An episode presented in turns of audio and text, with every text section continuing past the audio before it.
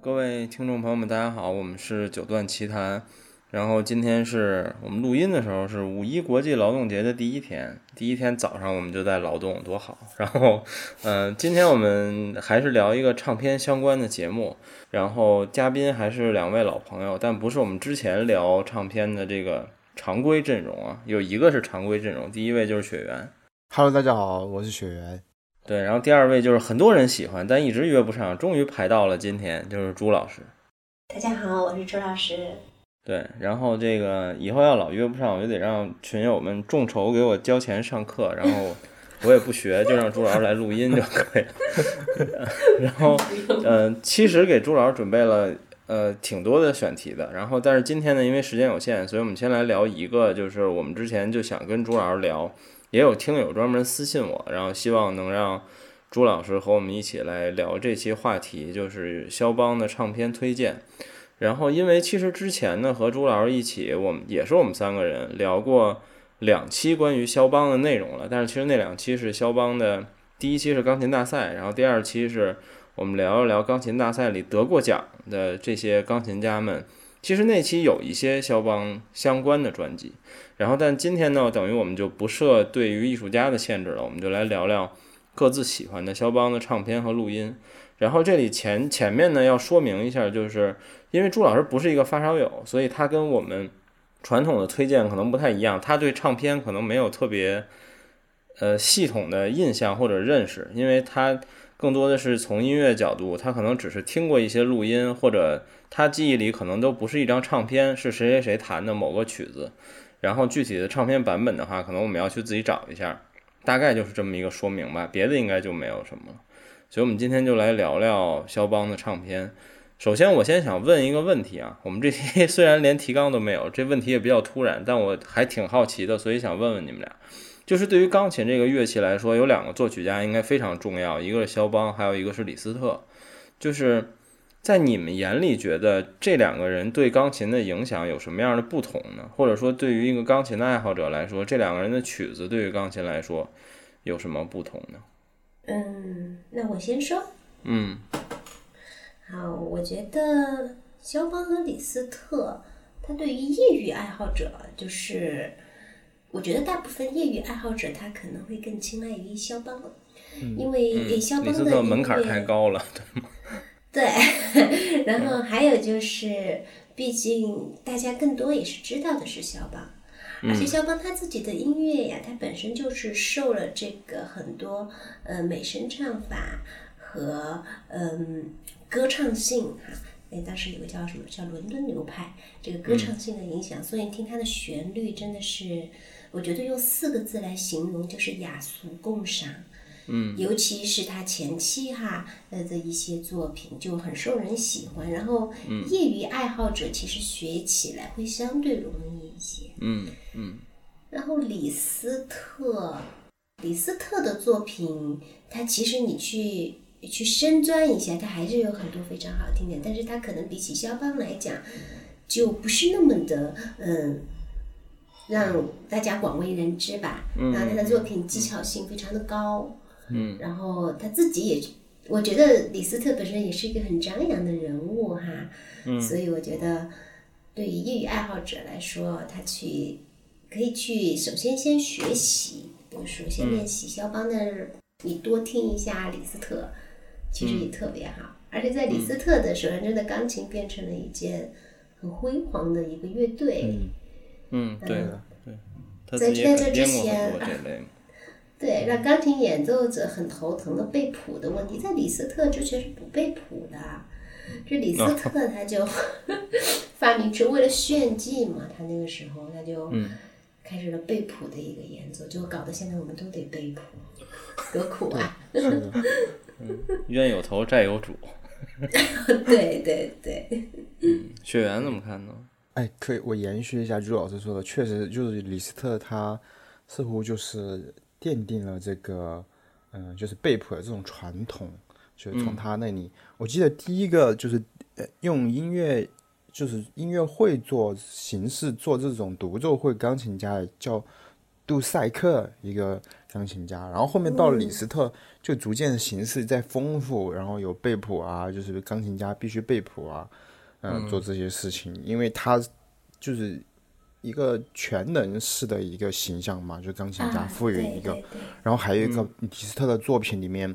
就是他有大量的八度，你看他匈牙利狂想曲还是 B 小调奏鸣曲，他无论是炫技的还是写的很内敛的，他避免不了八度这个技巧，就是连续快速的八度。嗯，因为李斯特他的音响知道是非常宏伟的那种豪华包装。的，对，就是很豪华，所以它有时候它需要这个八度来加强这个音响的响度，就像你扭那个。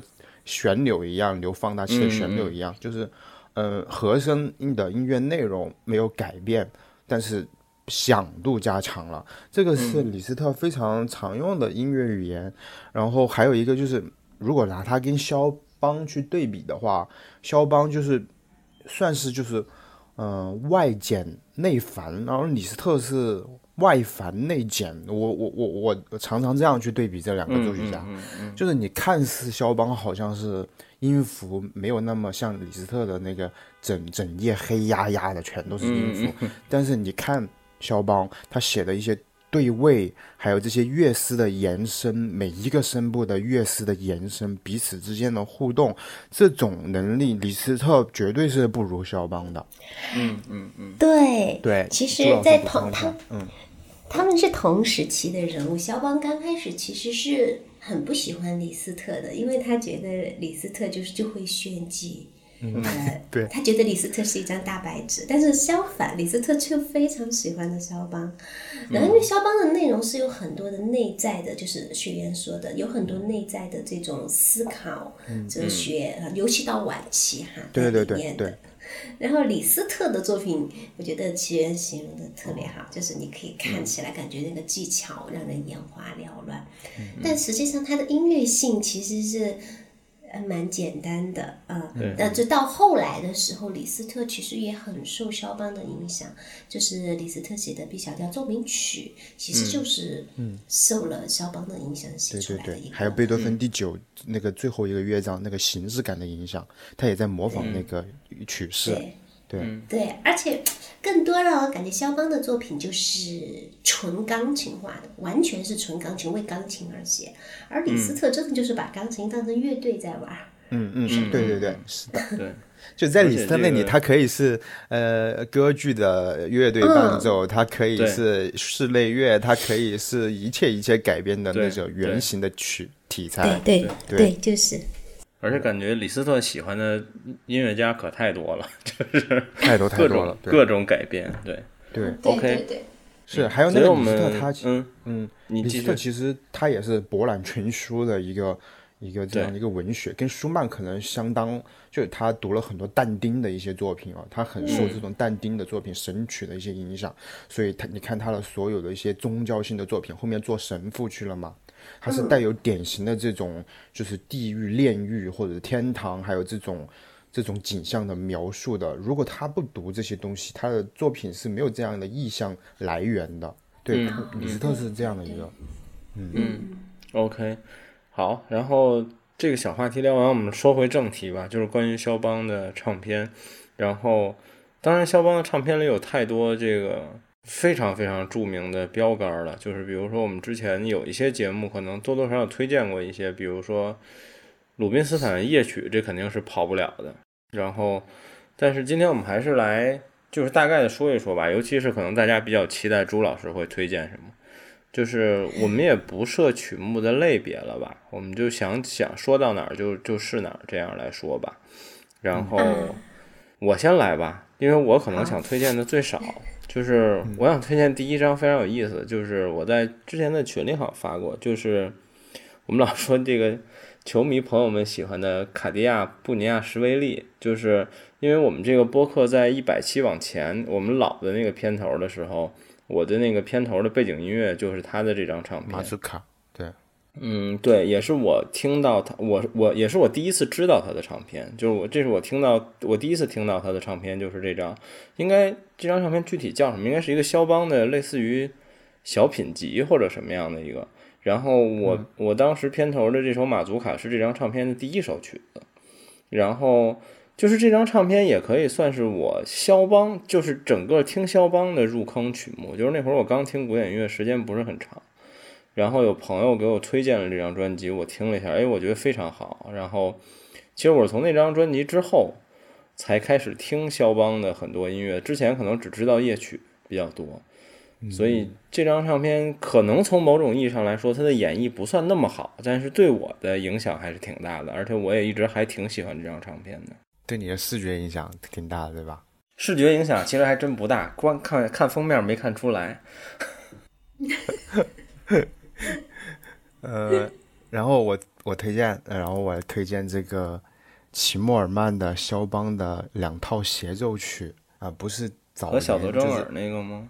啊，不是和早年和那个朱里黎的这个版本，嗯，呃，就是他晚呃中年吧，应该算是步入中年之后，然后跟华沙爱乐他自己呃组建的，然后其其呃其他的各国领导人去赞助他做这样的一件事情，做了专辑，也做了巡演，在欧洲的巡演。然后他是自己指挥吗？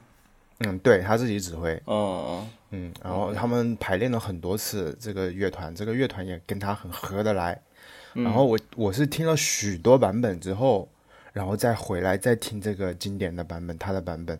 然后我最近在听的时候，我感觉他弹的怎么还是那么那么的好。就以前是因为他的好而去停留一段时间，在他儿只选只选他，只听他。嗯，然后后面走出去一圈，然后再回来，我觉得仍然觉得是非常非常好。我觉得这应该就是经典的魅力。我觉得我我始终推荐这个肖邦协奏曲，好像这个也是有黑胶的，对不对？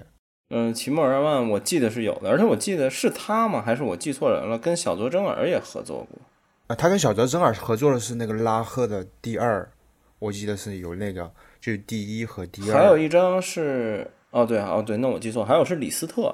他跟小泽征尔合作过啊，对，李斯特也是跟小泽波士顿，还有死之岛，对，那张很好。对对对，那你说的这张好像也有黑胶，我有印象，我记得我看到。是的，嗯，是的。OK，那个朱老师有听过这个版本吗？就齐默尔曼的，好像是有印象的。嗯嗯嗯，很棒。呃呃，然后我我这边当时于主编给到我这个话题的时候，当时我思考了一下，就是。嗯，应该用怎么样的一个思路去去和大家分享唱片？因为第一，我自己不是发烧友，嗯，可能我对唱片的概念和你们对唱片的概念不太一样，嗯，然后所以后来我整理出来的一个思路是我一个我个人去曾经学习肖邦的一个思路，就是，呃，从肖邦的呃早期，就是不仅仅是分享照片，嗯，他的唱片，而是。从肖邦的早期一直到他晚期作品的一个分享，所以有点多。我准备的这个内容，可以就是在每 在每一个时期，通过对这个肖邦他作品的一些背景的简单了解，然后你再来听他的作品之后，可能会对发烧友来讲会有不一样的情感的一个体验。嗯，然后可能接下来这一段。会是一个我个人 solo 比较长一个的呃这个时间，欢迎。好，那我简单开始。有女嘉宾，我们也不需要说话，欢迎。好吧，女嘉宾话比较多。呃，其实我简单的是，就说我们想给大家讲一讲，就是说肖邦的一个他的风格和他风格的一个形成，就是。当你知道这几种风格之后呢，你再去聆听他的作品，你会感觉哦，原来是这个样子，你会觉得哎，豁然开朗。就是首先，嗯，肖邦呢，他的他非常受这个维也纳一个叫做华丽风格的一个影响。这个华丽风格就是一种。呃，什么风格呢？第一，它非常的干净，然后声音之间对比特别分明，然后呃，音色也很多变，还有就是有很多快速的音阶。那相信大家像听过肖邦，尤其是夜曲呀这些，你听到那个一一长串叮叮当、叮叮当的声音，其实都是肖邦受这个华丽风格的影响。还有就是因为肖邦的作品里面。它呃有很大量的这个歌唱性哈，就是就是都不用说的了这种歌唱性，它这个其实就是受当时一个伦敦学派的影响，就是推崇歌唱性。嗯，然后接下来就是你们会听到在肖邦作品里面有一些很装饰性的声音，这个是肖邦本人他其实非常受这个美声唱法的一个影响。对，这大家可以去想一想美声唱法里面有些花腔啊这些，对肖邦影响特别大。对，多彩霓虹那叫歌剧，对，对对对，嗯，总的来讲就是呃这些，呃，然后肖邦呢，他把这些受他，还有就是最后哈，到了晚期真的是巴赫的对位对肖邦的影响其实是特别大的。然后肖邦把这些呃素材或者说这些风格运用到了自己的音乐里，但是呢，他他其实把音乐的表情就增加了。但是也不会让音乐失焦，就是不会。我的理解就是不会喧宾夺主吧。然后接下来，呃，想给大家简单的介绍一下，就是肖邦。我把肖邦分成了三个时期，简单的来讲，第一个叫华沙时期，也就是我认为是肖邦最幸福的一个时期吧，就是他二十岁之前在自己的祖国，嗯，波兰度过的这段时间。接下来第二段时期就是。呃，华沙当时是经历了战争，嗯，在那段时间，肖邦离开了自己的，离开了波兰，然后去到维也纳。就这段时间其实是非常动荡的。这个时候去听这几首作品，大家就是可以明显的一个听到肖邦心态的一个转变。第三个时期就是肖邦在巴黎的时期了，啊，这个时期就是应该说是肖邦的一个黄金时代。我把他在巴黎这段时间分成了他在，因为我不知道大家知不知道，就是嗯，肖邦在巴黎那段时间，尤其是和小乔治桑在一起，乔治桑是他的女朋友嘛，嗯，他们会每年夏天的时候都是去到巴黎，就是诺昂的一个一一个小地方，岛上对不对？嗯，呃，对他们，嗯，半年的时间会待在诺昂，另外半年他们才会回到巴黎，所以他大部分的肖邦的作品。其实是在诺昂创作的，就是在他女朋友的那个别墅里面，嗯，然后这段时间真的出的作品就是大量的经典，嗯，那我开始了，我先介绍一下，简单介绍他家的华沙时期哈，肖邦华沙时期就是像刚才说。是肖邦，其实是他最愉悦、最安稳的二十年。嗯，他从小也就是就是个音乐神童。在这里，我首先想给大家介绍的一首作品是 F 小调钢琴协奏曲，就是这这首作品呢，嗯，是肖邦在十九岁时候写的。嗯，我我非常喜欢这首作品。那这首作品其实其实是写给他的音乐学院的声乐同学的。就是他，他呃比较嗯单恋的一个女生哈，但是他又不敢对这个女生表示他的一种爱慕之情，所以你在听这首协奏曲的时候，你真的是可以感觉到他内心的很多美妙的。一些回忆，这首作品。嗯，我插一个问题好吗？F 小调的钢琴协奏曲是在我们常说的那两个钢琴协奏曲的其中一个吗？还是其实不在这个范？第二，第二个。对，我看了一下，应该是第二，对吧？对。但其实是在第一个之前就写好了。对，嗯嗯嗯，OK。对，因为我看曲目编号其实是它比第一要靠后，但是实际的创作年代等于是它要早于第一的。对对对，出版时间是那个一是。第第一，所以是反过来的嘛？哦哦，明白了，嗯，啊，对，嗯，然后这，然后这首作品其实我特别的推荐的就是又是齐默尔曼，真的 是齐默尔曼的这个演奏，你会在这首嗯协奏曲里面，嗯，齐默尔曼他很自信啊，又潇洒又自信，他相当于是把这个一乐章，一乐章相当于就是在一个。嗯，很浓郁的这种愁思中展开的这个华丽冒险，齐默尔把它演奏的非常动人。然后告第二章是一个深情的告白，哈，我觉得太美了。这个呃，波格莱利奇的这个版本我也非常推荐，因为波哥我不用说了，就是非常个性啊，他的见解也非常独到，所以这两个版本我都特别推荐。嗯然后我有把它，我有推荐的，我都有做成歌单，到时候就不用大家自己去找了，我直接把那个歌单发给于主编，大家可以就直接可以听了。嗯，棒极了。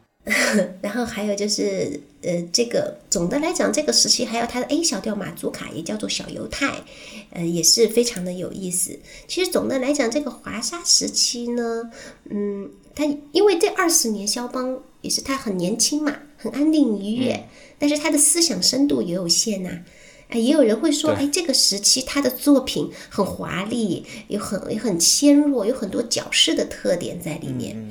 嗯，但是我觉得，如果你不去和他诺昂时期的作品做对比的话，你真的会觉得可好听了，旋律可美了。但是，就是虽然他的思想所传递的内容是非常轻盈的，嗯、但是，你你一旦去听了他的诺昂时期的作品，再回头来听，你还是可能会觉得，哎、嗯，华沙时期的作品是是好听，是美，但是可能就会苍白了一些。嗯，这个就是肖邦的华沙斯时期我所推荐的这个。然后接下来呢，接下来就是进入到当时肖邦就是被不是肖邦 说错了，被那个呃被俄罗斯普鲁士还有奥地利瓜分啊。这个时候到了这个就是战争过渡的时期了，我称之为。就是波兰嘛，他的爱国组织要筹备新的起义了，非常的动荡不安。肖邦就被迫去了维也纳。呃，这个时期这个背景的时候，他呃首先给大家推荐的是他的这个 B 小调协奏曲。这个曲子写的背景就是他差点自己就从维也纳回到华沙，自己想去当兵参加战斗了。嗯呃，他其实所以说他当时一说到协谑曲，大家可能真的是会觉得，嗯，我又呃幽默轻松，但是李斯特却认为肖邦的协奏曲大部分时候就是用来表达这种激烈愤怒和绝望的心情，所以 B 小调协谑曲你就可以能能听到，比如说一下子就是。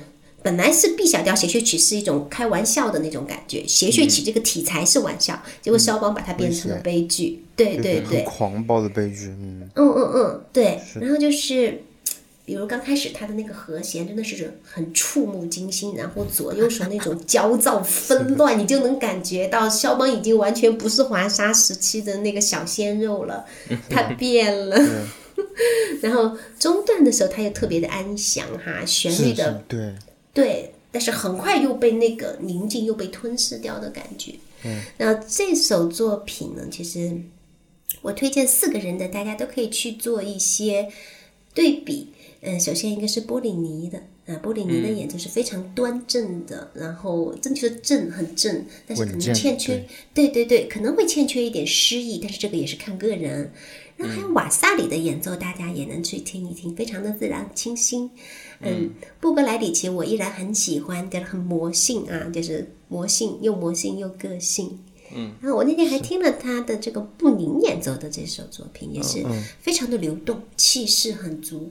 这几个人的我都有把它收藏在歌单里，到时候大家都可以直接就可以听到了。嗯然后还有这个时候还要推荐的，我是不是把把那个雪原要推荐的我都给说光了？没有，不会，没关系。我们不仅仅在曲目，其实我们还有很多是版本的，所以曲目重是无所谓的，你继续就可以，没关系。然后这个时候还出现了一首特别重要的作品，就是肖邦的第一叙事曲，这真嗯，是一首、哇，牛逼，哇 牛逼太牛逼了，真的太牛逼了，伟大，真的，你任何时候去听它，你都觉得想要热泪盈眶的。是的，是的，嗯然后，嗯，首先这个叙事曲、叙叙事曲，它其实在最开始的时候，它是一种吟唱文学这种题材哈，就是把音乐和文字给结合起来。大家去听一下舒伯特的《魔王》就知道。但是肖邦他就把这个叙事曲变成了一种无言叙事曲，就只有音乐，没有没有文字，没有说话。嗯就是这首曲子，你大家去聆听的时候，你就能感觉到这里面，嗯，好像有有一个人是在客观的叙述，然后另外又有一个角色，他是一个主观的角色，就是你一会儿又在听故事，一会儿又身在故事中，呃，整个作品是这个结构上真的是非常非常的严谨。嗯，它的第一主题，第一主题其实表达了这个一些有有波兰民族歌唱性和它的舞曲的一些味道，也有就是肖邦对自己国家苦难的一个忧伤，因为这段时间肖邦的作品基本上都是忧国忧民的。然后它的第二主题又是非常非常的温柔抒情，紧接着就发展成了一片波澜壮阔。这个我嗯，首先推荐的是齐默尔曼的演奏，他的处理是非常的深刻和细腻。阿格里奇的演奏，我觉得也是可以好好听一听。阿格里奇的演奏也是我觉得热情洋溢，然后那个技巧真的是非常的凌厉。嗯，然后还可以尝试着去听一下马加洛夫的，哎，马加洛夫我听过，我觉得非常的很不一样啊，很优雅，很清亮，也有些精致的味道。然后瓦萨里的演奏也是很热情、很奔放的，这几个人呢都可以去听一下。嗯，在在这个时期啊，就我称之为，我把它叫做称之为战争和肖邦的转型期啊。嗯，还有就是 A 小调前奏曲，我特特别的喜欢。前奏曲这个本来是用来就是呃这个题材是用来正式演出前这个做暖手和一个氛围的引导的，后来就发展成了一种独奏的一个作品。嗯，这首作品很让我呃很很打动我，首先调性特别的模糊，然后他把那种压抑呀和灰暗的氛围，就是好像是肖邦这段时间无处宣泄的一种爱国的情感，表达的特别特别的。呃，动人，都就是你能跟着他一块儿压抑下来，你怎么怎么怎么，这个时候情感就完全都在音乐里。呃，建议大家听一下波格莱里奇的演奏，嗯，他把这首作品 A 小调前奏曲处理的很干净、很清晰，啊，音色也非常丰富。阿格里奇的演奏，我觉得更多是还有很多内在的一个力量，你感觉那股力、那股气快要涌动出来一样。波利尼的演奏在这个版本里面就更多有无奈吧，就是悲切和无奈，跟很多叹息一样的状态。嗯，然后这个阶段，嗯，雪原和女主编有要补充的吗？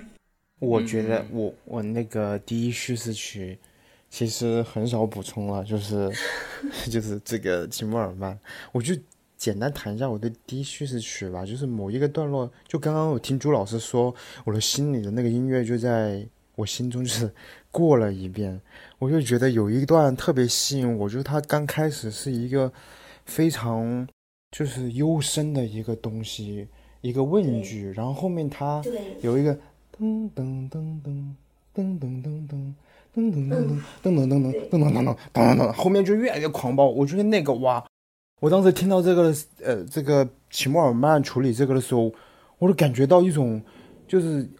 他很温柔，然后。逐渐就开始疯狂的一种歇斯底里的狂暴的一种状态了，就是他可以做出这样那个情绪，在音乐上面把它显示出来，这种情绪的变化。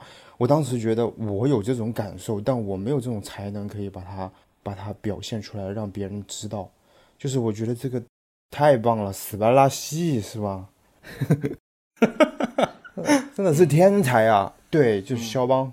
真的，真的就是天才。你你和同时期一些其他的作曲家去比较的话，嗯，因为和肖邦同时期还有一个肖邦特别，他的一个好朋友，也是肖邦崇拜的人物，叫我忘记他的名字叫什么布什么布什么克纳，哎，这个人的作品，就肖邦的第一协奏曲其实就是写给这个人的，也是模仿这个人的这首作品。这个人没有那么有名，但是我听了他这首作品，你就知道他们之间的差距在哪里了。是的，是的。那应该不是布鲁克纳，不是，不是布鲁，不是他，不是他。的那个前辈叫叫菲尔德是吗？哦，菲尔德，不是菲尔德，对，不是菲尔德，就叫什么布什么尔什么克纳。哎呀，我实在是记不住。没关系。但是我就听了他们两个的作品，就知道为什么肖邦这么这么伟大了。嗯，是 OK。我并没有什么要补充，我只想听着朱老师继续就可以。好，嗯。然后这个时候，呃，就是在在后来就是肖邦就去到了巴黎，现在在巴黎定居下来了。然后他在诺昂，嗯，诺昂的就是相当于在巴黎的第一年啊，因为刚才我们不是讲了吗？他大部分的作品其实都是就是在巴黎时期的诺昂那半年写的。嗯，在这里这段时间，诺昂的第一年哈，在第一年，嗯，肖邦的这种状态还不错。然后，嗯，这我特别想推荐的是他的马祖卡这个舞曲的第四十一号啊，四十一号。嗯，我们可以就是马祖卡，它本身其实是一种舞蹈，是一种传传传统的一个波兰的一个舞曲。嗯，然后肖邦，但是这个舞曲在肖邦手上怎么可能是简单的舞曲呢？对吧？在马在肖邦手里这么一种简单的舞曲，就是它变得变得快乐又悲伤，又甜又苦，嗯，就是非常多复杂的这种情绪都在这首作品里了。然后这个马祖卡呢，它其实是一种三拍子的舞曲哈，嗯，这段时间就是肖邦的一个成熟期了。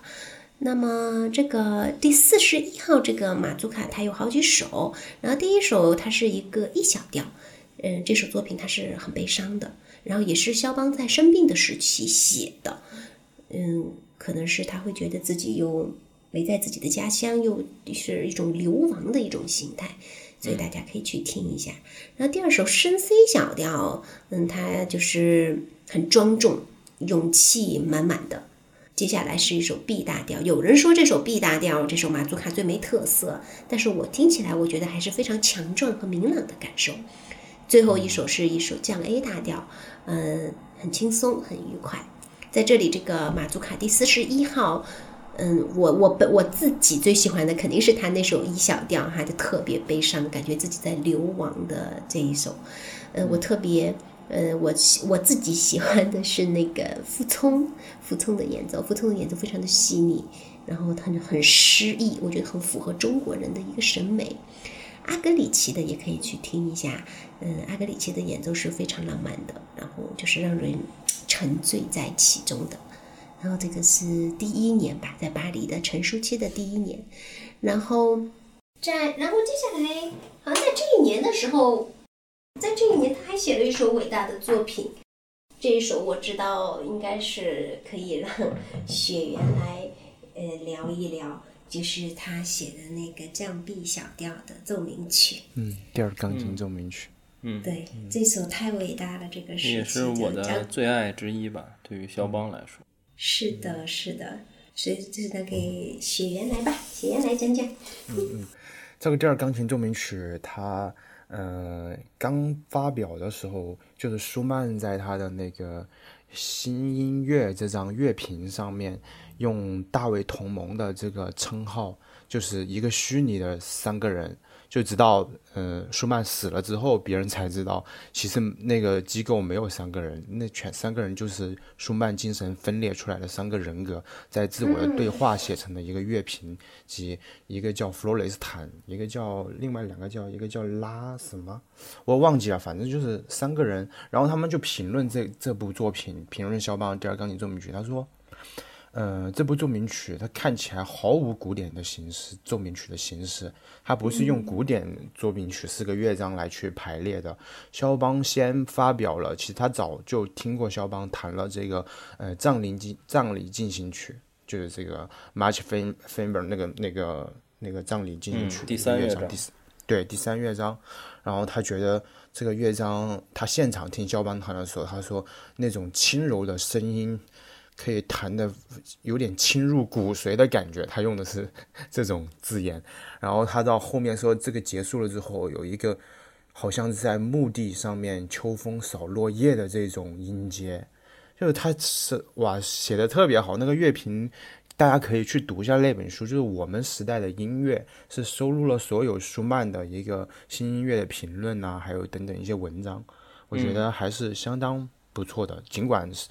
就是带有十九世纪那种乐评浪漫的这种浪漫的写法，但是我觉得还是有一定参考信息的，就可以告诉你当时肖邦的这些作品。然后后面他就说，这部作品就像是，呃，生了四个小孩儿，这四个小孩儿，呃，每个就是哭哭闹闹，就是完全拼不在一起，就觉得 很很奇怪的一种组合，因为它是围绕着那个葬礼进行曲去补充的。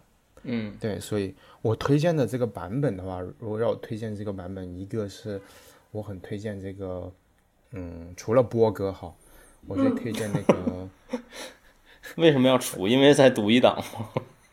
对对对？因为大家可能都会推荐。对对对，我然后推荐 Platenev，就 Platenev 弹的这个版本，嗯我是听过这个曲子，听过很多之后，我才说到他也有弹。他他弹那个中段的时候，我是屏息凝神听完的，就是它里面有很多啊 pianissimo 的这种音，很轻柔的音，它后面处理的你好像都听不到那个音发出来的程度了。就你在听完了之后，你就在思考，刚刚那个音它弹了没有，还是没有弹啊？就还是缺少的。但你回去又去考证的时候，它是弹出来的，就是有这样，就是布雷德涅夫他弹很多音阶，有一种就是像像油一样在流的这种感觉，就是你听不出颗粒感，它是连在一起，但是它又是清晰的，不像有些人就是就是什么那个那个腕关那个什么掌关节那个地方不结实，就很容易弹出一种很虚的声音。但是普雷特涅夫就是那种。它很实，但是它的音是很连贯的，像一条像油在流，所以我很推荐大家去听一下 Blade l e f 弹这个版本，弹的真的特别棒。对，然后还有一个就是我推荐这个 Hoffman，就是跟呃拉赫玛尼诺夫一个时代的，就拉赫玛尼诺夫把他很多把第三钢琴奏协奏曲儿献给他，但他被他拒绝了，他说哦我弹不来这个东西，这个不是我能弹下来的，他这是谦虚嘛。其实他也是一种调侃嘛，就是写这么黑压压的一片，怎么弄哦？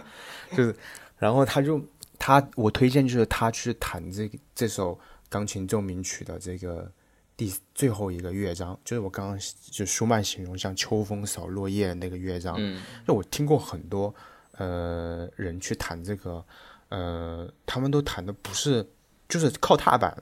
就是去做那种踏板，因为它看起来是一条线或者两条线的一个声部，但是它有点像一个视觉结构，就是你看一条线好像它是单调的，对吧？那你看两条声部的时候，你觉得它是复调的，对不对？你就觉得它是复合，至少它是复合的，不没有那么单调。但是肖邦在一条线里面安排了高低起伏不同的那些音符，然后这些音符在一条线里面形成了两个声部。这个就非常的巴赫，这是非常巴赫的玩意儿。但是肖邦能够，我一我第一次看的时候，我根本看不懂这个曲子。我觉得这个曲子不就是一系列的那个什么呃音音阶啊连在一起啊？不是不是，对，如对如果说就是如果这个中曲如果有一个人他疯狂的踩踏板，然后就会让这个。p e r s t a l 就是这个很极快的一个旋律变得非常的模糊，然后使下面特别安排的那些单声部的那些肢体的对位的结构你就听不出来了。就罗森塔尔也说过这个，就是也是个很牛逼的钢琴家，就是肖邦和李斯特的学生。就是你如果这这个曲子。它是显示出巴赫、肖邦从巴赫那里学到了多少对位的技术，在一一个声部里面显示出复合结构、立体的这种音乐结构、建筑感，就是对。所以你如果踩踏板，那么那上面的一条线就糊掉了，然后下面也糊掉了，就是基本上就是违背了这种，你就彰显不出来这种肖邦的对位技术，无法清晰的呈现出来这个内容了。所以我特别推荐这个。呃，霍夫曼弹的这个版本还是立体声的，就太不容易了。竟然是立体声的录音，弹的嗯非常非常的棒，大家可以去听下这种，呃，黄金时代。当然你可以不用黄金时代，你就是听下那个时代晚期浪漫时代，然后的钢琴家是怎么处理这个乐章的，非常非常厉害。现在我估计很多年轻人不踩踏板，你根本搞不定这个连连贯不起来。对我就推荐这两个肖邦第二钢琴奏鸣曲。雪岩在讲的时候，我已经开始翻谱了。然后关于这个曲子，我可以补充几个，因为这是我非常喜欢的一个钢琴的，就是我有一个纯聆听者或者发烧友的这个非常不专业的标准，很有意思。就是呃，对于我来说，长的钢琴曲目就是比如说如何理解长呢？就是我觉得它能跟交响乐差不多的长度，或者说用唱片来定义的话，就是黑胶两面只能留这一首曲子，这样的钢琴曲其实不多。就是很多钢琴奏鸣曲，比如说莫扎特呀，有一张黑胶四十多分钟，他恨不得都能刻两三首进去，但是。呃，B 小调是只能留一，只能只能完整的刻这一首的。然后就是有这类长度的曲子，其实我喜欢的并不多，就是贝多芬可能有几首，然后这个肖邦的 O.P. 三五就是第二奏鸣曲算一首，然后可能李斯特的李斯特的那个降 B 小调是一首，然后肖邦这首呢，可以说是他所有就是呃完整曲目里我最喜欢的，因为比如说像夜曲啊，像华尔兹啊。可能都是我特别喜欢中间的某些部分，但是呃，第二钢琴奏鸣曲是我整首都喜欢的，而且说起来非常有意思。我在群里就是以吐槽的语气说过，但这是真的，就是我听完雪原弹，我才觉得我才喜欢上这个曲子的。就是 雪原原来发过一个小视频，就是他弹的第三乐章嘛，就是那个葬礼进行曲的开头的部分。嗯，其实我并不是说雪原弹的多么不好，或者让我觉得大师多么好，而是在那个时候，我有一种就是我觉得很多像我一样后天喜欢古典音乐的人，在无数音乐里都找到过这种快乐，就是对上号了，就是啊，我终于知道，就是我非常熟悉的这个旋律是哪个曲目了。其实当时我是这个感觉的，然后我后来就疯狂的听了很多版本。我现在也经常会找一些我没听过的版本，比如前两天我突然发现，原来内田光子弹过这个曲子，我还又听了内田光子的版本。嗯，然后对于我来说，如果让我推荐的话，第一当然是可能都被你们除掉的，这好像也没有什么太多说的必要，就是波格莱里奇的版本，呃，就是确实非常好，非常不一样，然后。就是这没没什么可说的，就听就可以了。然后是的，是的，对我自己有唱片，我还比较喜欢阿格里奇也录过，然后在 DG 阿格里奇的那个版本也不错。然后我还听过一张，我觉得非常不一样，但是也挺有意思的。这最早是黄老师推荐给我的，就是佩拉西亚的版本，就是它和我们常规听过的，比如说像我说的内田呀、波哥呀、阿格里奇呀，都非常非常不一样。但是这个版本也会至少让我觉得还挺有意思的，而且它虽然明显的不一样，但你也并不会觉得很难听，你只是觉得这是一个很有意思的演绎的方式。对，而且这个作品我就补充一下，呃，这个作品它至今争议都非常大，就比如说第一乐章，就是很多人哦，包括很多人，包括有一次在现场听了 Tarif Nov 那个就是。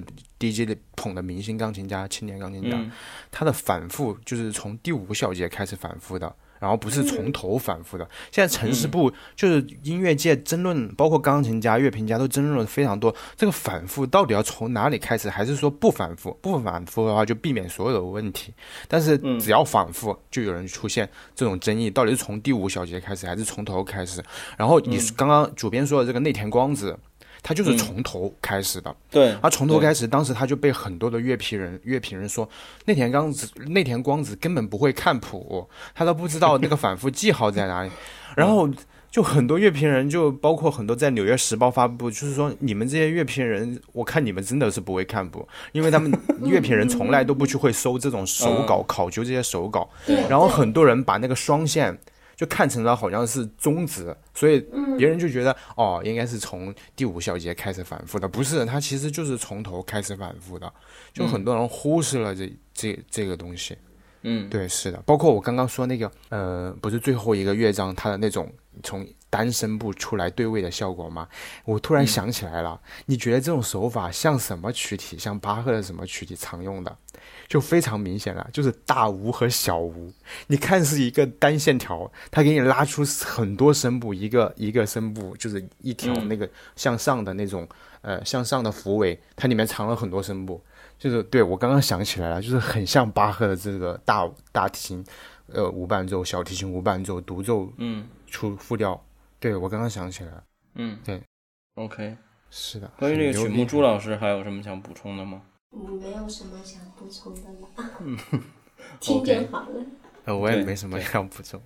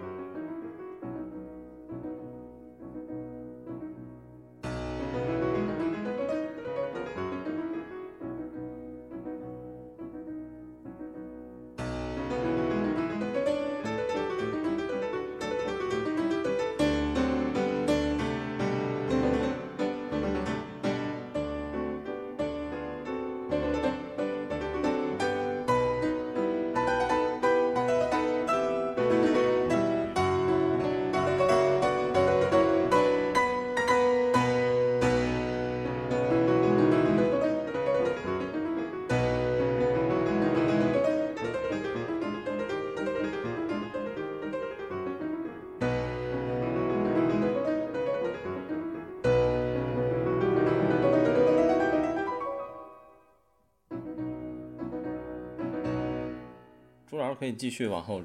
嗯然后接下来其实想和大家分享，就是就是他在巴黎呃诺昂的第二年，在这一年呢，肖邦他和乔治桑之间产生了一些分析呃分歧，然后这一年他的创作也越来越谨慎了，他有越来越多的思考。就是肖邦他本身就是一个求新求变的一个人，然后他出版的东西哈，在这里面很多人说是不是他灵感枯竭了，身体不好了，他本身就肺就不好嘛？但其实不是啊，嗯，我他就是其实就是变得越来越谨慎，变得越来越多的一个思考。在这里我简单就是给大家阅读一个，就是我之前摘抄下来的，就是肖邦的一个话，他说，嗯。他不希望这个出版商可以就是对他抱怨，他不希望这个出版商去抱怨他。他说：“因为我不能出卖自己。”他说：“你知道的。”他说：“每年如果要充分利用现有条件的话，每年我可以写十几首平庸的作品。”嗯，但是实际上，嗯，就是肖邦他宁愿少写，他都一定要他的每首作品就是那种是经典的啊。嗯，对对对，所以这个时期我很推荐他的 F 小调幻想曲，哦，一首非嗯非常伟大的作品啊。嗯，这首作品是肖邦唯一一首以幻想曲题材，呃，纯幻想曲题材发表的钢琴作品。它里面就是包含了极强的浪漫主义的和一些戏剧的冲突。嗯，它简单的说，它的一个它的这个有序奏的，而且这个曲子它其实在调性方面就是，呃，是不是从头到尾都是 F 小调的？后面它基本上很大部分它结束在了大调了。对降 A 大调上当当当当当当当当当当当当当当，对对对，突然变这样，就感觉凯哎，旋曲这是我每第一次听的时候，怎么哎，这么无厘头我第一次看新的曲子出来了吗？对对对对，因为当时这首作品也是我曾经学习过的一首作品。当时就是雪原唱那一段的时候，我学到这一段的时候，我说这什么什么东西？怎么怎么突然就变成这个样？从哪里来的？然后现在你才是你再回头来听，自己有了这个有很多的积累。和之后啊，然后你才发现这个就是伟伟大之处吧。首先就是这首作品它的序奏其实就是一段这个葬礼的一个主题。大家去聆听的时候，你可以想象一下，就是呃以前的人呢，就是出殡的时候，他们会抬着那种抬的不是那个不叫棺材，是叫棺椁，就是棺椁里面装着棺材，还是非常非常重的。对，然后对人们那就是大概有八个人还是几个人，我不知道，好像就扛着那个棺椁，他们在走路的时候脚是没有办法离开地面的，因为太重了。他们的脚，当然也是为了庄重哈，他们的脚是擦着地面上在行走的。嗯，就这个曲子开头这个哒哒哒滴滴，大家可以去体会一下，就非常。对当，对对对对对，可以可以去体会一下这个葬礼，非常的，就是你当你这个葬礼刚开始你一出来，你整个人神经就都绷紧了，就非常。然后它的 A 主题就是很更像就在讲故事了，就开始娓娓道来了。然后 B 主题的情感是极其强烈的，然后 C 主题就是刚才那个呃谢元唱的哒噔哒噔，就是很凯旋的一个进行曲。所以肖邦在这里面把这种戏剧都都我觉得都容纳进来了。嗯，这首作品我很建议大家去听一下，就是这个普雷特涅夫的一个演奏极极度的个性化，然后他的处理，嗯，它里面 对极度的个性化，我觉得对非常吸引人。然后第二个是大家可以去听一下齐默尔曼，齐默尔的演奏，就是他的所有的细节在这首作品里面都是面面俱到，在这个嗯幻想曲里面，这两个是我特别我自己就是个人特别喜欢的两个版本。嗯，那齐默尔曼获成本期节目最大赢家。还有还有波哥莱里奇。我刚才还我刚才还想问一个问题，就是波哥的新专辑里也有这首曲子，我昨天刚听完。是吗？是的，是的，对对，他最新的那张在索尼刚出的。对对对，我也特别喜欢那个就是夜曲，那是我最喜欢的夜曲，刚好他选了那首，我当时激动的说不出话来。是吗？对对对，啊，然后那个也是个葬礼进行曲嘛，那是夜曲里面的葬礼进行曲，就是你虽然说是个夜曲，但它整个都是葬礼进行曲的曲调。然后我刚刚朱老师在想写的时候，我想了一个滑稽的话题，就是。呃，当时的官就是那么的重，然后现在都用灵车漂移。那么肖邦如果给现在的这种灵车写这种音乐，会是什么样子？嗯 这种渐强的无无限渐强吧！我靠，没有葬礼的步伐了。现在科技如此发达，对对对。对，OK，朱老师继续。好，然后。这个时期大家就是，嗯，然后接下来，接下来就是到第三年的时候，这个，呃，这个这个期间，其实肖邦的他他，嗯，他身体本来就不好哈，在这个时候，他相当于肖邦的身体越来越差了，同时期他的启蒙老师又去世了。所以对他来讲，其实蛮打击的。嗯，呃，就是他认识了一个画家，叫做拉克洛瓦。他和拉拉克洛瓦是这个画家是一个心灵的知己。在这个期间呢，其实他就是我推荐的，只是这个时期他写的众多好几首作品中的其中一首。其实就像是刚才我推荐的那个时期，我推荐的是 F 小调幻想曲。其实这个期间他还有好几首伟大的作品，比如。呃，第三叙事曲呀，呃，夜曲这些大家都可以去听。那在他在诺昂第第三年的时候，我特别推荐的，呃，还是呃，就是呃一首呃五第五十号马祖卡啊，第五十号马祖卡。嗯嗯，我自己以前的时候其实听马祖卡比较少，因为我嫌它简单，因为我自己就是练琴的人，嗯，就是。和聆听它有时候有点不一样吧。那个时候，嗯，总是我们在读书的时候都会去谈一些肖邦的这种比较大型的，嗯，比较难搞定的，有很多丰富的难度的。对对对，其实都忽略马祖卡在那个时期其实是被我们忽略掉的一个东西。但其实我觉得马祖卡太重要了，太重要。是太重要啊！就是波兰民族的那种东西，哎，很难掌握。就我以前形容，就是你假如你一个国外的人来中国唱京剧，拿了一个这种京剧的奖，就像是你个中国人跑到肖邦比赛拿了一个马祖卡奖这种感觉。啊，是的，是的。所以我觉得马祖卡里面，后来我才开始听马祖卡，我就发现，嗯，我们先且不说它难不难，它其实包含了很多肖邦的一些。原始的这种灵感汲取的内容在里面，在这里我特特特推荐马祖卡的第五十号。嗯，我觉得这个马祖卡是他的巅峰之作，尤其是他的这个嗯第，他一共有三首哈，这个第三首我说的是最最推荐的就是他的这个第三首，他真的是。完全就是巧妙的已经超越了时代了。你看，一首马祖卡，一首舞曲，这首舞曲六分多钟，你可见他在这里面乐思有多么的丰富。就是我我第一次听的时候，哎，这是马祖卡吗？我觉得这早早就不是什么舞曲这么简单了。我觉得它就像史诗一样，已经像一首叙事曲了。我觉得这首曲子你也可以看出来，它受了很多巴赫的这种对位呀，嗯，早期的那种卡农、奥尔加农的这些。呃，对位的写法就是有巴洛克，就是巴洛克风格的一个再现。因为肖邦其实其实巴赫对肖邦的影响特别大，是典型对，是典型的这种肖邦的晚期的一个风格。是的，而且我补充就是，嗯，像他们这第一批的浪漫主义作曲家里面，我觉得只有肖邦就是学到了巴赫的真髓，像其他的像门德尔松或者舒曼，他学到的是形，就是他的一个外形。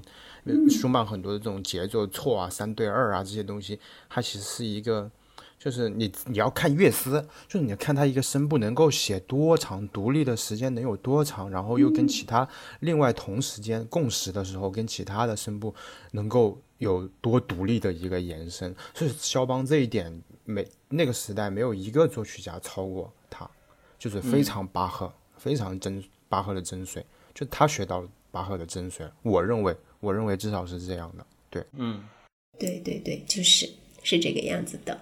然后，嗯嗯，在这首五十号的马祖卡里面，它一共其实有三首，刚才我讲到的是第三首，然后还有第一首和第二首啊。第一首它也是很模糊，然后里面它的音响色彩非常丰富。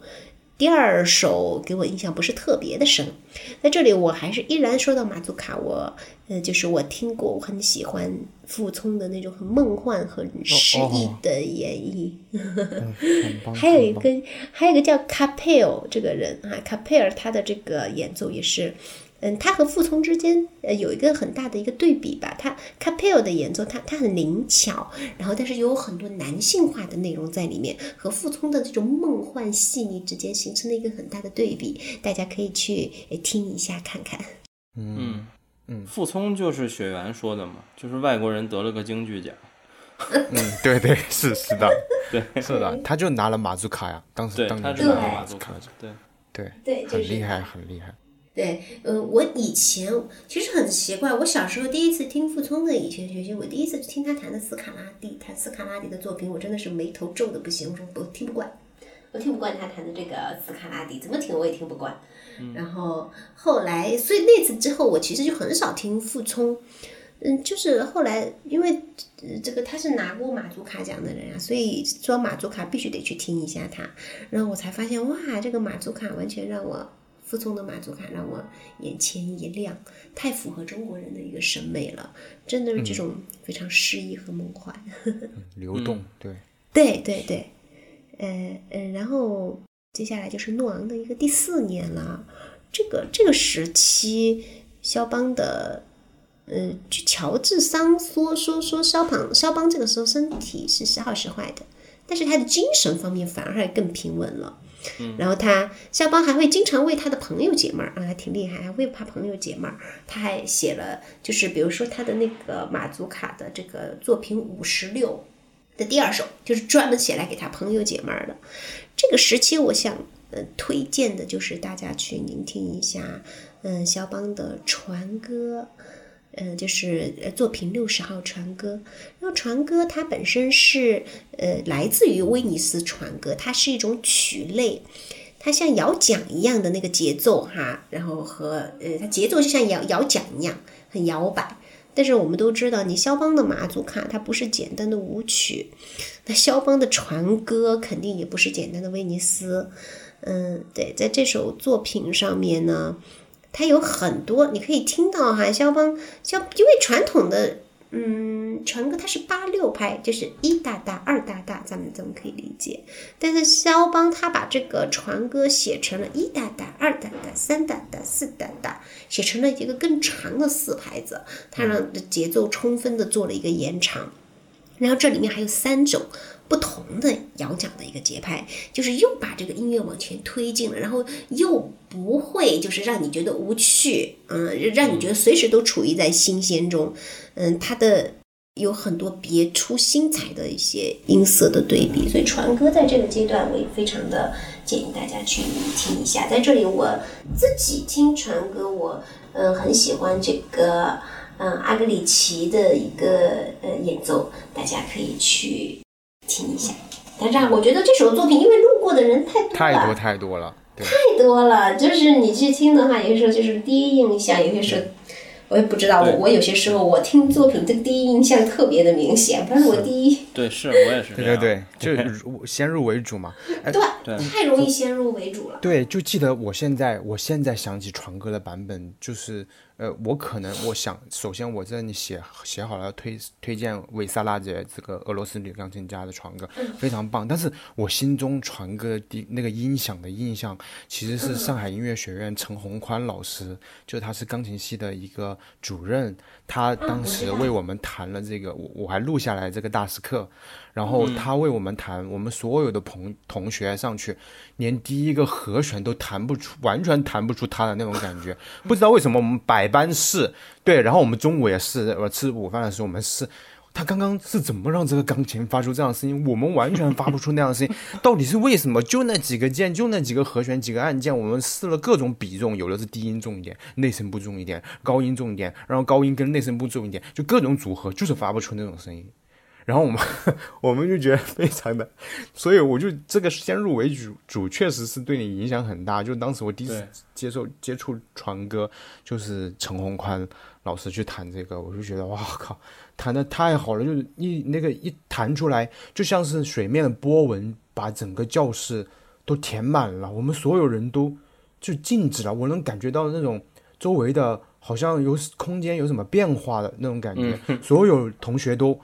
都安安安静静的在听这首歌，即便是不怎么听课、不怎么上课的，都觉得我靠，这这太棒了！就嗯，这是音乐的魔力，真的是。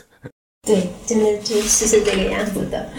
嗯，这个就是大家去多听一下一些肖邦晚期的作品，你再回头去听他早期的一个作品，会觉得呃太不一样了。对，而且跟刚朱老师说那个。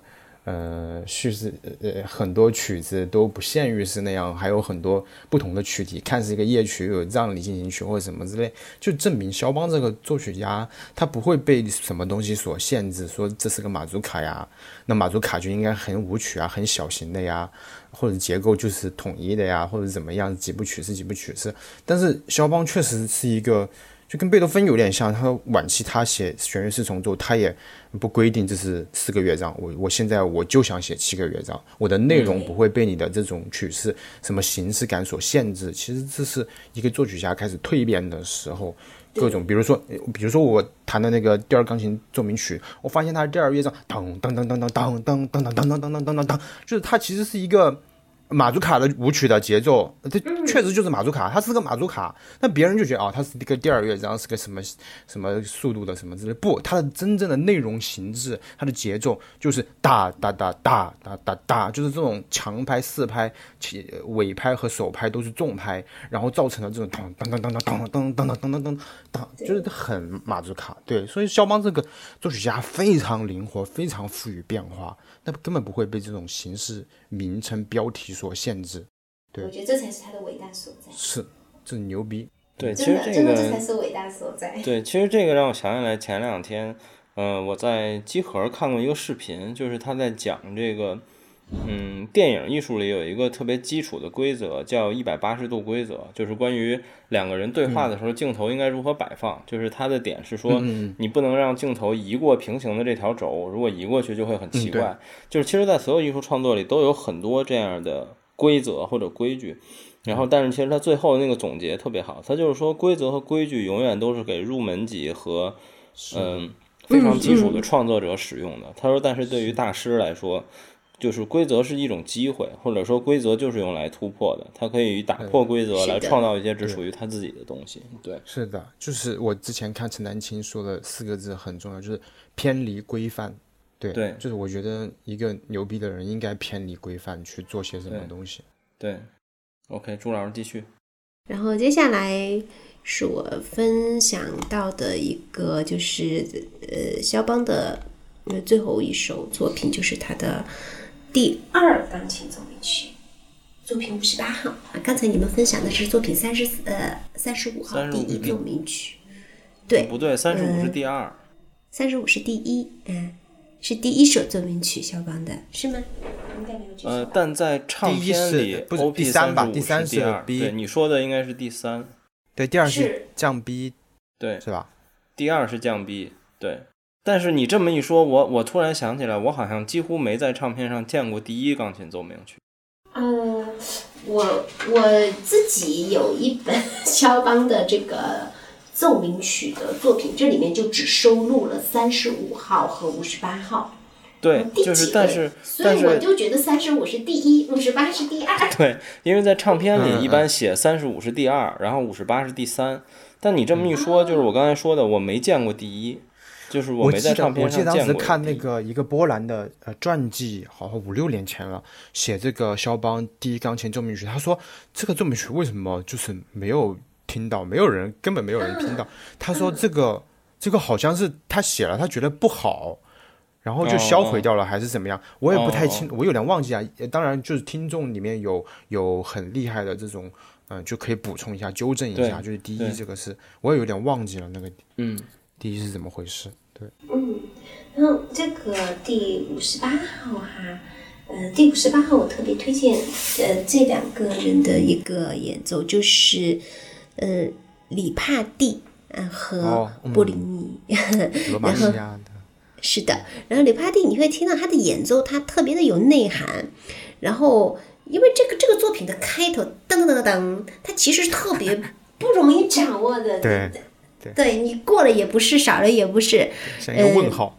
嗯，对，然后这个就是，但很多人他其实是会把这个开头处理的特别的重，就是嗯，戏剧性特别强的那种处理。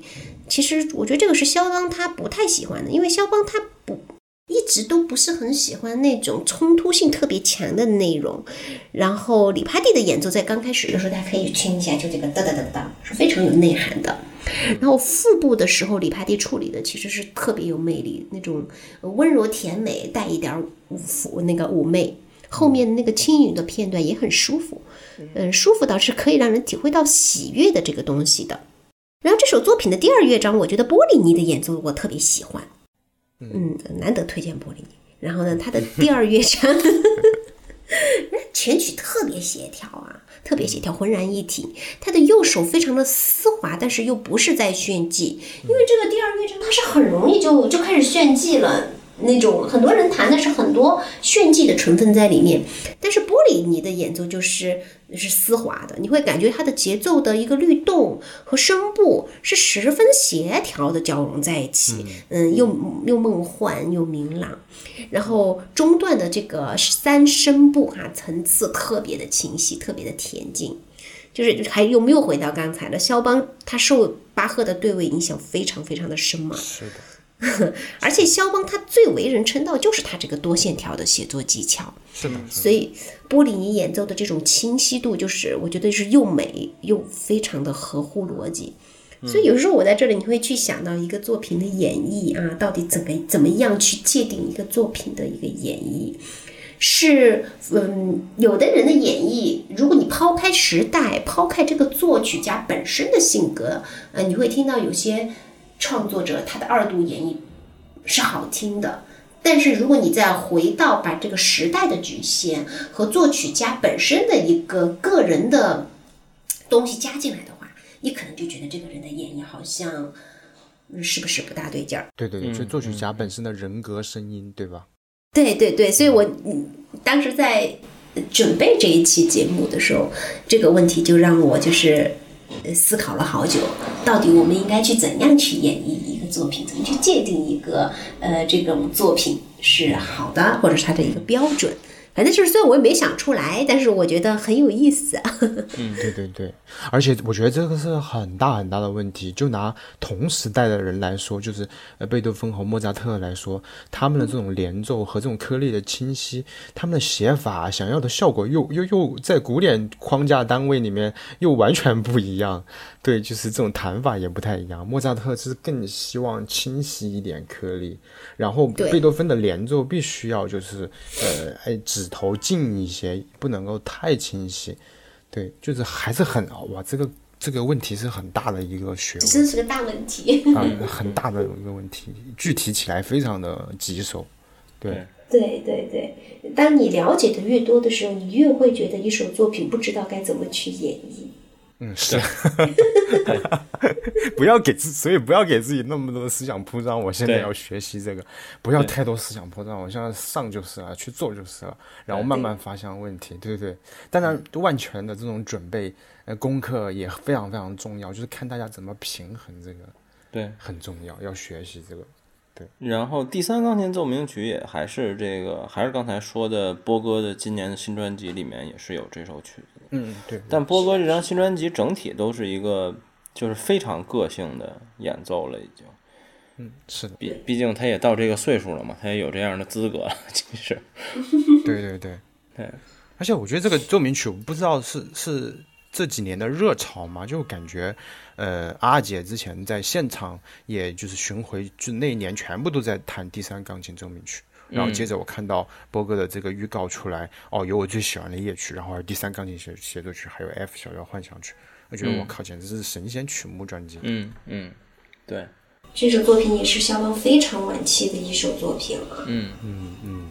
这个写这首作品的时候，我觉得肖邦就这一年是一八四四年，然后肖邦整个人其实状态都不就不是特别好的了，然后就是他他肺结核哈是肺病吧，反正对，就是是受到了很多的折磨，在写这首作品的时候，然后他自己，但是那个呃，就是肖邦自己他都呃会说，在肖邦的书信集里面说，嗯。就是自己，他说如果没有你们留下来的东西，就无法让他的伤口愈合。在这一个月期间，我们也就不可能享受这个幸福的时光了。嗯嗯，所以你这段时间已经是到了肖邦的很晚期了。嗯，对，OK。所以朱老师后面还有吗？没有了。OK，然后，嗯、我我往后补充一个吧，就是我有一首非常非常喜欢的，在肖邦的曲目名里属于他的这个遗作系列，但是实际他的创作年代我不确定，就是他的华尔兹华尔兹这个整套的曲子里面，呃，编号应该是 Number 十三，这个 A flat 应该是 A 大降 A 大调吗？对，降 A 大调 A 对 flat major。对，它的降 A 大调这首，呃，华尔兹是我非常非常喜欢的。然后这个曲子非常短，只有一分多钟。然后我当时疯狂的找了各种版本来听。然后其实我最喜欢的版本反而是一个现代，很很现代的一个钢琴家，就是这个阿里斯沙良奥特。就是不久前他应该确诊了那个，他他确诊了一个什么病？我记得他现在好像已经不怎么演出了吧？还是现在恢复了一些？我不太确定。他有他在 DG 有一张就是完整的华尔兹的全曲的录音，然后这首曲子我目前听过的最喜欢的版本是这个。然后当然历史上有无数大师弹过这个曲子，但是相对来说我最喜欢这个版本。嗯，而且专辑来说，其实很多这个上古大师们弹的华尔兹是是没有这首的，就是一般情况下它只有前十十几首，我记得一般就卡在这首之前。像鲁宾斯坦啊，在 RCA 录的录的华尔兹的全集里都没有这首曲子。嗯，OK，你们还有什么曲目要补充吗？呃，我推我推荐，呃，波哥 的肖邦前奏曲，这个你们没有讲嗯过吗？嗯嗯，对，啊，没有这组前奏曲，我记得我第一次听的时，对我第一次听的时候，我就觉得，哎，这有点特别哦，哎，不过而已，还还是在框架内吧。然后我越听越不对劲，然后我就到听到第十首的时候，我说，我靠，这首曲子可以这样弹吗？我靠，牛逼啊！我当时就在路上一个人在那说，哇，牛逼牛逼牛逼！哇靠，你太牛逼了，像像神经病一样在街上，就是我就是从第十首开始就震惊了，就非常博格，就是那种。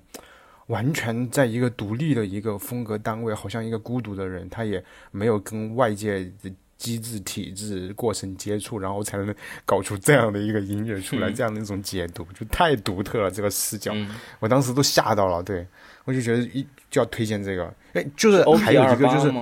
嗯，是的，就是你、嗯你你看肖邦的前奏曲，它其实非常敬仰巴赫，就是这里面还有个体现，就是前奏曲。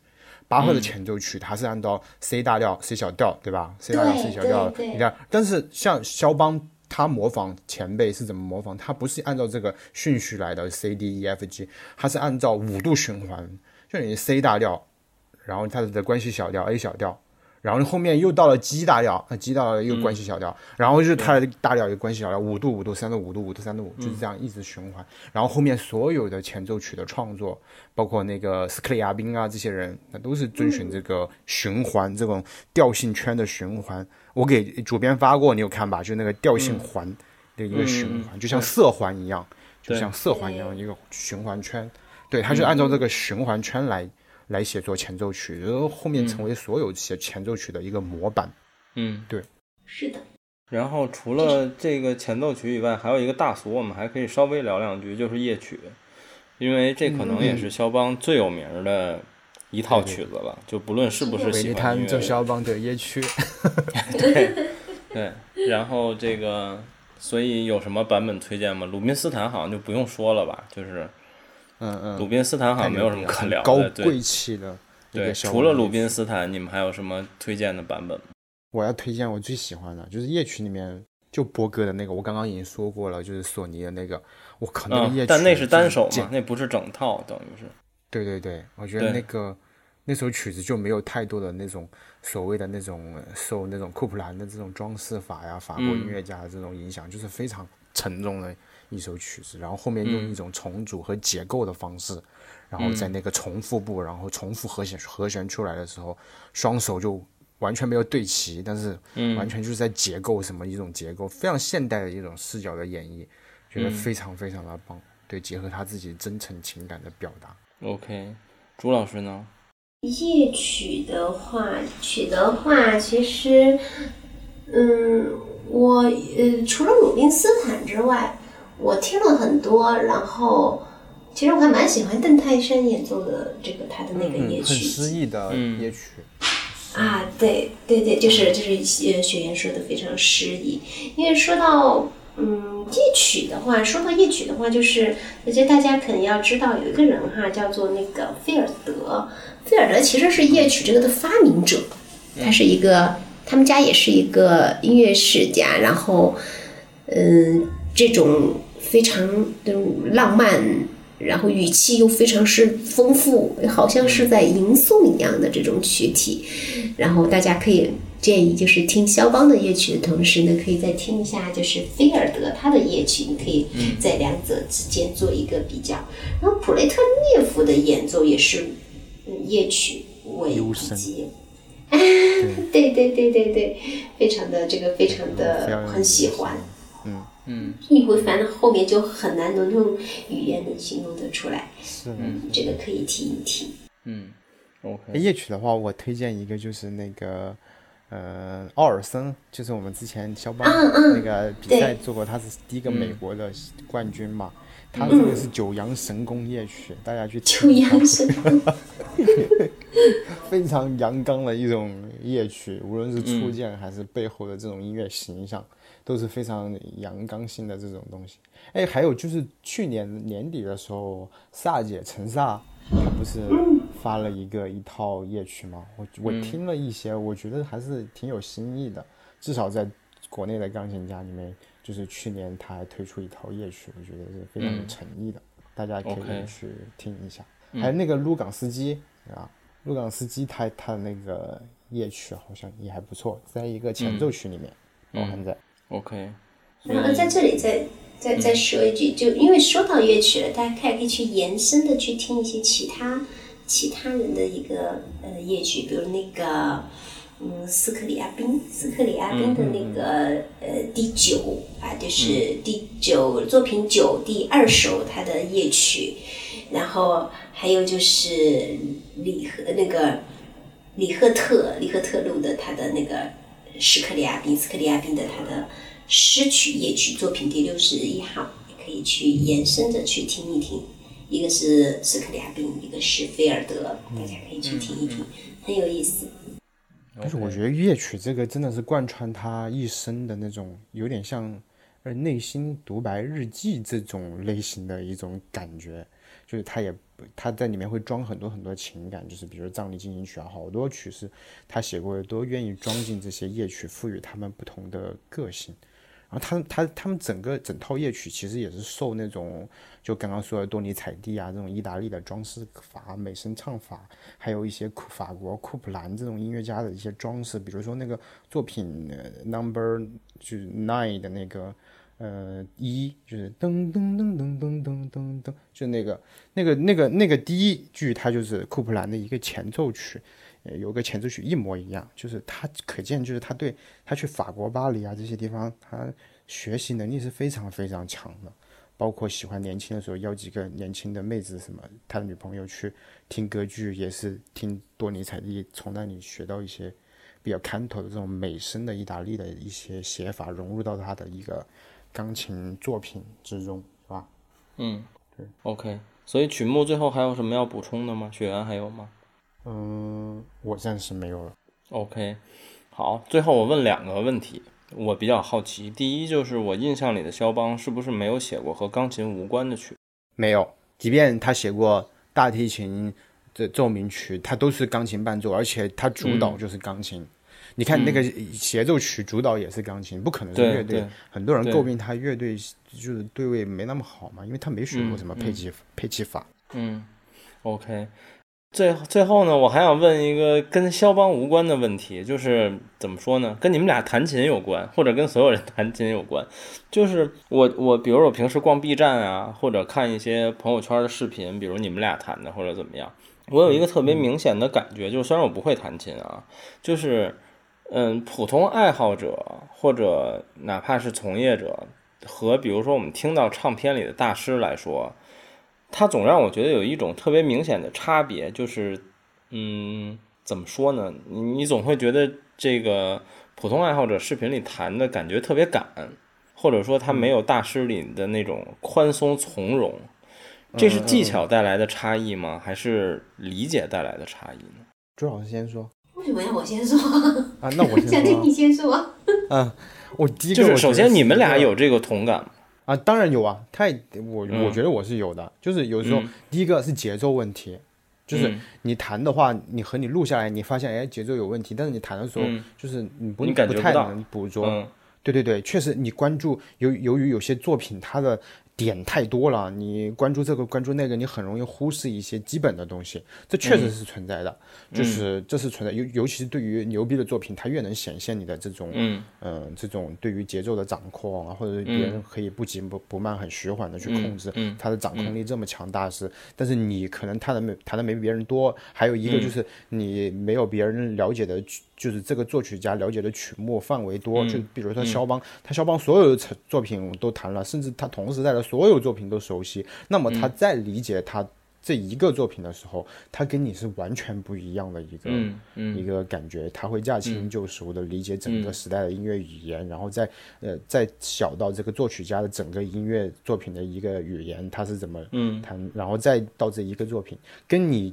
只掌握几首他的保留曲目的是不太完全不太一样，我觉得是有这方面的一个影响的。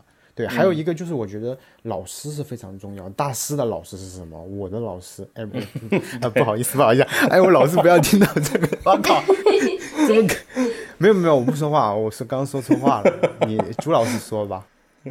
好，然后我觉得于主编问出这个问题真的是很厉害。是他，他问问题很厉害，我知道。因为我总是觉得，就是看起我听起来会有一种，就是怎么说呢？用生活里常见的场景来形容，就有一种看新手女司机开车的感觉，就是 手忙脚乱。但是呢，就是有很多人演奏，在我看起来并不是，就是他的状态不是那样的。嗯。但你听起来，他你依然能感觉到是那样的，对。嗯，呃，在这里我从我自己的理解，从两个角度来解解答这个问题，这也是我曾经思考过的一个问题。嗯，呃，首先我觉得造成这个问题的第一个点是这个演奏者对作品的细节的理解，因为有很多嗯业余爱好者，甚至于是专业的演奏者，他其实在。音乐细节的解读是不够的，嗯，呃，可能对于真的大师来讲，每一个音符，它都是有不一样的解读和意义在里面，嗯，而可能对于普通爱好者来讲，就是这就是一个音符，就是它就是对。当这个演奏者，当这首作品在一个演奏者的印象中，细节。越小的时候，很多细节会被忽略过去。嗯，他不会去特别的表现它。嗯，所以你会听起来好像就是一直在往前面赶。这个是从理解的角度。嗯嗯，他没有去表达这个细节的愿欲呃一种愿望。嗯。第二个就是你们知道，钢琴演奏中最最艰深的技术，就是很多人觉得是。要弹快啊！嗯，其实最艰深的艺术来自于很对，其实最艰深的艺术来自于技术，来自于这个音弹不满。嗯，是的，下键不充分，琴弦振动不成充分。对，就是一个音很多大部分、大部分、大部分的这个人，他弹琴都是一个音他都没有真正的把它弹满，他就找就会去弹第二个音。说起来好像觉得很简单哈，在节奏中，对，是的，但实际上百分之九十九的人吧，我觉得都有这个问题。嗯，就就是嗯，也所以说我们经常会跟学生说。嗯，你要去慢练，慢练是为什么？慢练真的就是为了在耳朵和很多人觉得慢练就是练手指，其实不是，慢练是在耳朵和手指之间，把每一个音无限的扩大，去对，真的让真正的让你把这个声音去把它填满。而我觉得，呃，光耳朵和手指之间的这种。嗯，他们两个之间这种连接还不够，一定还要加上你对这个细节的思想方面的理解。我觉得所谓大师可能就是这样吧，手上有，耳朵有，思想也有。嗯嗯，是的。对，其实我倩丽某部分也是这种思想。对对，其实我听朱老师讲，尤其是他讲的第一个点，其实是我觉得可我我也是这么觉得的，就是但是我觉得不太一样的，一个是关于。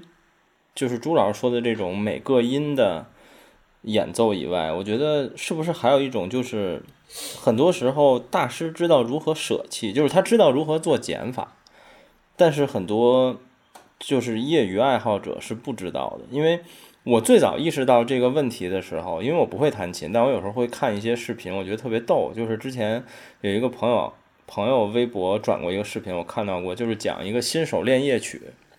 然后是哪首我忘了，是一个特别靠前的一首曲目，应该是 O.P. 九的第三首吧，就是它最有名的那首。然后在这个曲目刚开始没多久，就很快有一个几连音，然后说新手练这个曲子的时候就会崩溃，因为那几个连音非常快，然后如果你是一个初学者的水平，你是不可能能弹下来的。然后呢，就是那个视频就特别逗，就是这种各伴随着几次之后，然后砸琴的声音，然后这个视频就结束了。然后我也看过那个，对对。然后后来我就我就回去，就为了这个视频，我去听过鲁宾斯坦的版本，然后我也有听过其他大师的版本。后来我发现，其实，在很多大师的演绎里，每个音不是都那么清晰的。嗯，是他可能每个音都弹，但他是有减法的，或者说他觉得哪些音是重点，而哪些音不是。但对于很多入门的人来说，就是没有办法，他写在这儿，我每个音都得给他摁出来。就是对对对，那可能也会有这个区别。其实是是读谱的。的能力就是他无法去知道重要的点和就是过渡的是哪里，哪里是重打重你想要表现的主题是在哪个地方，对，或者是对你如果不清楚的话，你呃不清晰头脑不清晰的话，你就就是基本上都是一样的重量，或者是按照他那个谱你也达不到那个你揣测不了他背后想要的那个效果，你的感觉你找不到，你就跟这首曲子其实其实是你现在还不到这种曲子。能力啊，就比如说，我很喜欢布拉姆斯，但是我不，我不敢弹他。对，其实就还是水平达不到嘛，就是某些方面达不到，就是就是你看到这个谱，你找不到自己对这个谱他你想要的那种那种感很难说，就那种感觉。我觉得就是这也是我现在就不能弹。比如你的理解能力也是水平之一，就是你总有某一些水平还达不到。对，是的，是的，其其实就是读谱能力，就是读。读谱不是不是识谱啊，就是读读不到读不到你你的东西，嗯，对，OK，也很容易出现这种，对，解答了我的两个疑问。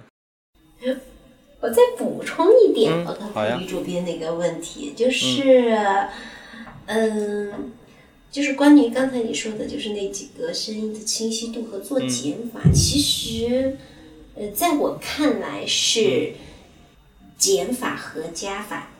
呃呃，怎么说呢？就是因为我自己弹琴和我学生弹琴，他其实都会遇到这个问题。嗯，就是其实真正的大师，嗯，他不是真正的说听到那几个音，他是就是不清晰的演奏，其实并没有不清晰。嗯，他真的是清晰的，只是说，呃。他他会第一是花时间去把这些音符，一定是得练清晰，只是它的比重会很轻。对，他会让这些音更清晰。对，然后他会去使用，对他会去使用一些技巧，呃，包括一些就是呃重量的一些弹奏法，通过一个力量把这一串儿音全带出来，能理解我的意思吧？嗯，对对，所以你会听到好像对是对，好像是那几个音被强调了，好像是其他音被模糊了。其实从来从头到尾没有一个音被模糊，对只是他使用了把呃使用了一个力量把这个声音带出对对来。对，哦，对所以这里就牵扯到一个一个更高的一个问题，就是技技术其实是很重要，就是它能导致音乐形象。就很多人会把这两个切开嘛，技术和艺术。你哎，你没有现在不是最火的弹幕就哦，没有技巧全是感情，对吧？它其实 就是意思其实不是这样，就是你技术你的不科学，你的用哪个地方用力，怎么用力，嗯，就你不知道这个东西的话，你其实你很难表达内心的一些东西的。对，其实朱老他师说那个，他这里就是阻碍了。对，其实朱老师说那个，我感觉很明显，就是也是还是说回这个视频和鲁宾斯坦，就是如果你用时间来举例的话，你觉得一个初学者，假设这个夜曲的这段，比如说我随便举例子有七个音，你觉得一个初学者摁完七个音需要三秒可能，但是你听鲁宾斯坦就是一秒，但是其实你也不觉得它少了什么，它就是全带过去了，非常流畅。科学的，然后科学的对，但是但是新手来说，你就觉得它就像炒豆一样，一个一个一个一个一个摁过去，然后又会听起来很别扭。嗯。嗯，对对对，对。这里面有嗯。怎么让那一个一个一个变得不像炒豆，但是其实又是那种又模模糊而清晰的一个状态？其实这个是最难的一个。对，是的，很难很难，对，包括你的肯定。第一，你第一你的指关节第一指关节要很很很很集中，然后你上面又很放松，你的掌关节那个地方也要撑撑住你整个手臂的力量，然后你内心的形象通过这个整个手臂没有任何阻碍的传递到那个呃杠杆上面，然后往上打，然后它就是一个倒影，它就是你的倒影，让钢琴变成你的倒影，这是这就是大师的一个登堂入室的一个级别。然后我觉得再上去那就是音色了，就是能够把音色玩的五花八门，玩出一个规模感的，那那我那就太牛逼了，嗯对，更牛逼了。对，是的，是的。是的。而且我补充一下，就是你你看嘛，就是像肖邦这个作曲家，他不涉猎其他，他一辈子为钢琴而作，他真正发现了就是钢琴歌唱的方法，他是怎么去歌唱，像意大利的这些美声一样去歌唱。然后我在这里读一读一个，就是查尔斯·罗森写的一段，就是他他这里面就是在暗指肖邦，就是一个作曲家越是伟大。他对自己乐思内在的意义的控制的尺度就越宽广，即使他创作构思的概念范围刻意的偏窄。这就是为什么肖邦必须被纳入最伟大的作曲家之列，尽管他在题材和创作媒介上，钢琴给自己强加了限制，然后写的特别的精炼。对，对，OK，嗯，那关于肖邦我们就先聊到这儿，然后最后说一个搞笑的八卦类吧，就是去年我我去这个电台帮他们做一个古典音乐入门，就是聊一聊曲目和作曲家的节目，然后他们一开始做了一个问卷调查。就是，当然它是北京的光交通广播电台嘛，然后他们问卷主要针对北京的用户，然后就是让大家投票，比如说下列二十个作曲家，你都知道谁？然后得票最高的第一名是贝多芬。然后当时主持人问我，你觉得前三是谁？我说当然是贝多芬、巴赫和莫扎特了。然后他说，你说这仨人都在前四里，但他们不是前三。第一名是贝多芬，第二名是肖邦，第三是莫扎特，第四是巴赫。然后呢，我他就问我，他说你觉得为什么肖邦第二？我说不知道，我说可能还是挺有名的吧。他说不是，一定因为周杰伦。